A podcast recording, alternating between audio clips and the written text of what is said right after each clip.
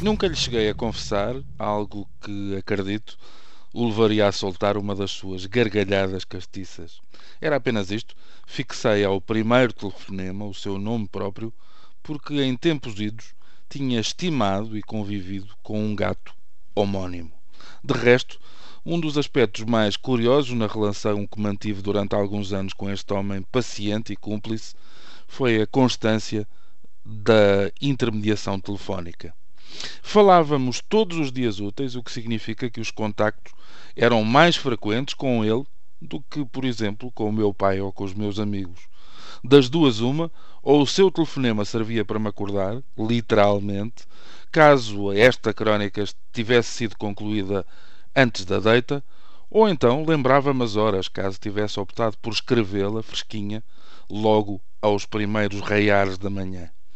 De resto, a rotina, a rotina mantinha-se, trocávamos os bons dias, eu passava-lhe o título de lançamento que ele fazia chegar ao António, duas de conversa sobre o tempo, ou a rádio, ou o que calhasse, e ala, que produtor da manhã é homem sem descanso. Nunca nos tratámos por tu, ele por opção, eu por estar convencido de que estava a falar com alguém muito mais velho do que eu. É que já ouvia o seu nome há muitos anos ligado à produção de programas de rádio. Faltava-me saber, então, que ele tinha entrado neste ofício aos 14 anos e que era, portanto, um manual ambulante de boas histórias e de grandes ocasiões. Só tirei partido dessa disponibilidade anos depois de se terem iniciado essas diárias telefónicas, quando outras tarefas me levavam a Lisboa, de alma, mas também de corpo, e pude finalmente conhecer em pessoa quem antes disso era apenas uma figura imaginada. Devo dizer que a surpresa não foi grande e que o desenho mental não andava muito longe da realidade, sobretudo na vivacidade no olhar e na sua disponibilidade para uma boa conversa. Nos primeiros tempos dessas minhas viagens à capital, lá nos juntávamos uma vez por semana nas zonas abertas do edifício RTP onde se acoitavam os fumadores. Foi nessas ocasiões que conversei mais com o homem que tantas vezes, com algo que ultrapassava o mero zelo profissional, me salvou a vida, chamemos-lhe assim, e me deu todas as ajudas que podia, se calhar mais do que devia. Depois, de um dia para o outro, sem pré-aviso, desapareceu do meu radar. Perguntei e soube que havia doença pelo meio.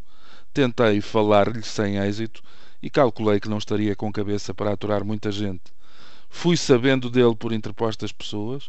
Primeiro fiquei feliz porque regressou ao ativo, depois fiquei de pé atrás quando soube que se tinha aposentado.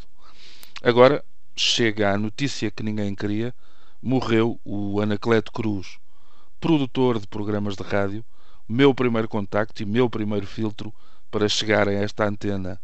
Deixo-lhe o que posso, um abraço forte e sentido, e também uma promessa no dia em que o pano para mangas passar a livro, ele terá direito a um agradecimento especial, mais do que justo e mais do que sentido.